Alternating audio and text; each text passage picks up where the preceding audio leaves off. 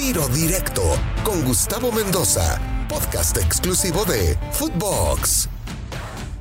Amigos de Tiro Directo, qué placer saludarles. Hoy con Antonio Torres Servín, exjugador, por supuesto, de Pumas, exjugador de la selección mexicana de fútbol, entrenador, por supuesto, también ya en el fútbol eh, mexicano, en el fútbol internacional incluso, el buen Antonio Torres Servín. Toño, primero que nada, gracias por estar con nosotros. ¿Cómo estás? Hola Gustavo, buenas tardes. Muy bien, muy bien. Gracias aquí saludándote, a ti, a Luis y, y nombre al contrario, gracias por la invitación y a, tu disposición. Muchas gracias, Toño. Primero, ¿qué te qué, ha sido de tu vida? Recordamos que estuviste por ahí en Pumas, una oportunidad, y luego parece que, que, cierran las llaves, ¿no? Al, técnico de joven mexicano en ese momento en tus primeras experiencias y caray, te tuviste que ir a picar piedra al, a Centroamérica para poder recibir otra oportunidad como técnico. Sí, la verdad que sí. Fíjate que después de mi paso por Pumas, eh, ahí anduve viendo algunas situaciones con algunos equipos, no se concretaron. Después anduve tocando puertas, eh, no se me abrieron en México. Me salió una posibilidad en el 2019 de ir a, dirigir Antigua de Guatemala un fútbol nuevo, picar piedra, como bien dices, porque no es lo mismo trabajar en México que trabajar en Centroamérica sin menospreciar lo que hay allá y el agradecimiento que le tengo a la gente de allá, al país. Y, bueno, tuve la fortuna de llegar allá y en mi primer torneo ser campeón. Eh, después regreso de, mayo del 2019, de enero del 2019 a, mayo del 2019. Eh, estuve allá, fuimos campeones, regreso a buscar nuevamente una oportunidad en México, toco puertas, no se me abren en 2020 recibo otra vez invitación de Antigua de Guatemala para ir a Guatemala, volví y es cuando se viene la pandemia. Igual este, hicimos un buen año, calificamos al equipo a octavos de final de la Liga de Campeones de CONCACAF en Centroamérica. Hicimos una buena labor, pero bueno, terminó el contrato por cosas del COVID, regreso a México. Eh, llego en enero de este año a tocar puertas, no se me abren y hoy hace dos meses me da la posibilidad a la gente de de Coyotes de Tlaxcala de dirigir a su equipo y ahorita pues estoy en este proyecto, la verdad muy agradecido con esta gente y, bueno, como bien dices, este, lo que yo quiero es hacer bien las cosas para que vean que, que el técnico mexicano tiene capacidad y nos seguimos preparando, ¿no? Oye, Toño, ¿qué tantas diferencias? Digo, obviamente la infraestructura queda claro, ¿no? Comparando ligas centroamericanas, en concreto la de Guatemala con, con México, pues sí hay un abismo, ¿no? En infraestructura, obviamente también en cuanto a la cantidad de equipos, eh, eh, el grueso de los planteles, no tanto extranjero, no con los nombres que vienen a México sobre todo. Eh, pero ¿qué diferencias hay? ¿Es más rápido? ¿Es más lento? ¿Las mismas canchas hacen que sea con otra velocidad? ¿Se mete más la pierna? ¿Se mete menos? ¿Qué diferencias encontramos? Fíjate que ayer jugador de guatemalteco técnicamente es bueno, pero le falta trabajo de fuerzas básicas, trabajo de base. Eh, en el aspecto físico son jugadores con unas condiciones físicas muy buenas, pero también les hace falta desarrollarlas. El fútbol es más lento que acá en México, es más lento por las canchas. Allá eh, te encuentras, digamos, hay cuatro o cinco canchas que son buenas canchas, eh, donde se puede hacer un buen fútbol. Lo demás son canchas irregulares, son canchas de pasto sintético. Eh, siento que hay, sí hay mucha diferencia. Trabajo en México, en infraestructura, en formación, está muy adelantado que en Guatemala. Allá tienen muchas ganas de, de, asemejarse a México, de acercarse a México por la cercanía que, que tenemos le invierten tiempo, le están invirtiendo en proyectos. Ahora acaba de ir el Flaco Tena para la selección de Guatemala. Las selecciones menores las dirige gente mexicana, pero sí, y también pasa una, una cosa en, mentalidad. Siento que ellos no se la creen que tienen condiciones para competirle a El Salvador, a Honduras, a Costa Rica. Siento que en Guatemala tienen que trabajar ese lado y también invertirle, ¿no? En el sentido de las fuerzas básicas, en un poquito más profesional la liga para poder, para que ellos puedan trascender.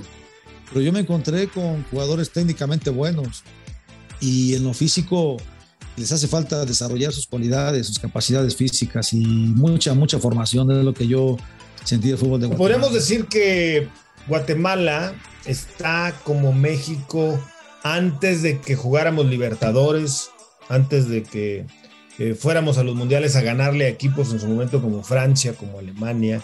Es decir, como que no se la, cuando no jugábamos ni Libertadores ni Copa América, ¿no? Que fue cuando realmente el fútbol mexicano, Toño, despertó, a ti te tocó, ¿no? Ver, ah, caray, pues sí le puedo pelear de tú a tú a este, ah, caray, pues sí le puedo pelear de tú, tú a Uruguay, a Brasil, a Argentina en su momento en las Copas Américas.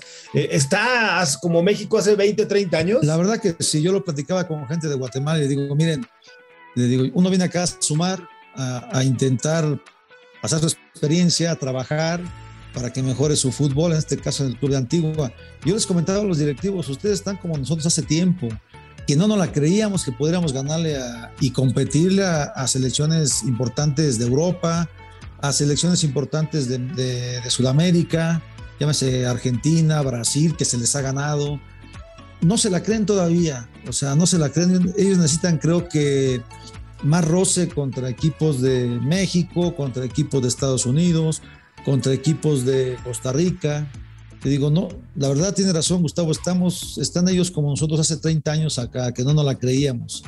Y pasa más por la mentalidad, ¿no? Porque eh, te das cuenta en México cuando nos dimos cuenta de que podemos exportar jugadores a Europa, de que podíamos competir a Alemania, de que podíamos competir a Holanda, ganarle a Brasil, competir con Argentina, ahí nos dimos cuenta de que podíamos. Y sí, es la realidad del fútbol de Guatemala. Y es ir a picar un poco de piedra ya, ¿no? Y de nosotros que nos contrata, que nos tienen la confianza, eh, pasar nuestra experiencia. Pero es lo que tú dices, es lo que le está pasando al fútbol de Oye, Guatemala. ¿por qué en México? Bueno, primero dime por qué en Guatemala, en Centroamérica, ¿qué le falta para brillar en CONCACAF? Hablo eh, torneo de CONCACAF Liga de Campeones y que y por supuesto de, Copa Oro, ¿no? Hace rato que no aparece Guatemala, que no aparece Honduras, que no aparece en El Salvador, en, un nivel protagónico. De pronto Costa Rica tuvo una buena generación, pero se volvió a quedar a la baja. Eh, ¿Qué falta? ¿Qué falta para que el fútbol centroamericano también a nivel clubes y selecciones en ese certamen, que es el más importante del área, puedan eh, volver a aparecer en un rol más protagónico? Yo creo que le tiene mucho respeto a México, a Estados Unidos. Eh, ahora que Estados Unidos está creciendo mucho, le tiene mucho respeto a este, al fútbol de México. Creo que ellos por momentos sacan buenas camadas, pero les hace falta eh, proyectos a mediano y largo plazo. Te das cuenta ahorita Costa Rica está sufriendo una crisis de, de, a nivel ligas, porque los acaba de eliminar en CONCACAF dos equipos de Guatemala. A nivel selección no están bien. Entonces creo que hace falta eh, proyectos a largo plazo, consolidarlos, visualizar lo que puede venir en un futuro, como en un momento lo hizo México, como lo está haciendo Estados Unidos, como lo está haciendo Canadá. Ellos visualizan a futuro. Entonces copiar un poquito ese tema de esa parte de de, los, de las, se grandes potencias de CONCACAF, como lo es México, Estados Unidos, y una, un, gran ejemplo ahorita es Canadá. Tiene un, tuvo, iniciaron un proyecto eh, pensando en el Mundial de Qatar y ve la selección de Canadá está dando una, una grata sorpresa. Creo que a ellos les falta eso. Y yo creo que también les hace mucha, mucha falta trabajar en la base, en los juveniles, en las fuerzas básicas. Invertirle un poquito más por ahí, ¿no, mi querido Toño? A ver, Toño, y en cuanto al fútbol mexicano, ¿por qué en Querétaro veo, mira, sin, ofender a ninguno, ¿eh? ni, faltar el respeto a nadie, ni mucho menos, pero en Querétaro llega un sudamericano, le voy a dar una chance a un joven un ratito, luego ya no. Luego viene un sudamericano. En Tijuana llega un sudamericano, se va a otro. En Puebla. así me puedo ir por varios equipos en los que pues, llegan sudamericanos nuevos, jóvenes, algunos con poca experiencia, y, y, aparecen y tienen continuidad y al técnico mexicano lo hacen a un lado. ¿Qué pasa, Toño? Es un. Como todavía compramos espejitos, somos malinchistas, no creemos en nuestro en nuestros jugadores, en nuestros técnicos, o qué es lo que pasa? Creo, Gustavo, que no se creen en, el técnico mexicano. Yo estoy convencido y te lo digo, fan de, de protagonismo ni nada. Yo digo, a ver, ¿qué tiene un técnico mexicano que no tenga un técnico extranjero, no? O sea, ahora, hoy en día, me parece, me parece, eh, lo poco que me, he visto, he leído, eh, el técnico mexicano ahora se va a Europa, se va a Argentina, nos vamos, porque yo me fui, nos vamos a preparar a ver fútbol de otro lado. Mismo en México hay grandes técnicos, Sudamérica, yo fui a Sudamérica, fui a Europa, en el 2020, en enero me fui a ver al, eh, partidos a Inglaterra, a ver al Leeds, a ver al Manchester. Yo creo que hace falta que crean en el, técnico mexicano, que le tengan un poco de paciencia. Hoy vemos aún muchos técnicos, el Piti Altamirano hizo una buena labor en Querétaro, después le va mal porque es el fútbol, pero necesitan tenerle más paciencia, porque yo siento que el, que, Piti hizo un buen trabajo, le debieron de haber tenido un poco más de paciencia, pero se sigue preparando. Eh, por ahí veo que me daba mucho gusto que Jaime Lozano haya, fue bien en los, en, este, los Olímpicos, porque es un chavo que estuvo preparando. Hay varios jugadores que ya están retirados que se van a preparar. Entonces hace falta más confianza y, creer en el, en técnico mexicano y creer que y creernos que en México hay gente con capacidad en el fútbol. Sí, a lo mejor los directivos que ahí ellos deciden porque son los que se contratan y pagan, a lo mejor este, se van más porque, por, el, por el extranjero porque piensan que tiene más carácter, más personalidad, pero creo que nosotros como técnicos mexicanos también tenemos la personalidad y la preparación como para asumir retos importantes. ¿Qué tuvo Lilini o qué tiene Lilini que no tienes tú? Híjole, Gustavo, fíjate que eh, cuando a mí me tocó la posibilidad y, y yo siempre estoy muy agradecido con el ingeniero Borja, con Jorge, con Beto, Aspe. La verdad, hicimos un buen torneo. Hicimos un buen torneo. De repente, el, primero que me tocó, después no nos, fue bien, pero en Pumas eh, la presión es mucha. Es mucha la presión, la gente presiona y todo. A lo mejor un poco más de paciencia como se la tuvieron a Linini. Yo, yo sin menospreciar a, a Linini, ha hecho un buen trabajo, llegó a una final, que no es fácil llegar a una final. Y después no le ha ido bien, pero le han tenido paciencia, han creído en su proyecto. Yo creo que es lo que hace falta, creer, creer en, el, en el, técnico mexicano. Hace un tiempo platicando con un, un gran técnico y con grandes, porque yo me he dedicado a técnicos, he estado de auxiliar con muy buenos en yo estuve auxiliar de él, tuve grandes técnicos como Tuca, Miguel Mejía Barón. Me dice, mira, dice, todos sabemos lo mismo, que necesitamos trabajar y que nos tengan paciencia, nada más. Porque al final los cursos de entrenadores, lo que tú te vas a preparar, los sistemas de juego es lo mismo, pero creo que un poco más de paciencia al técnico mexicano.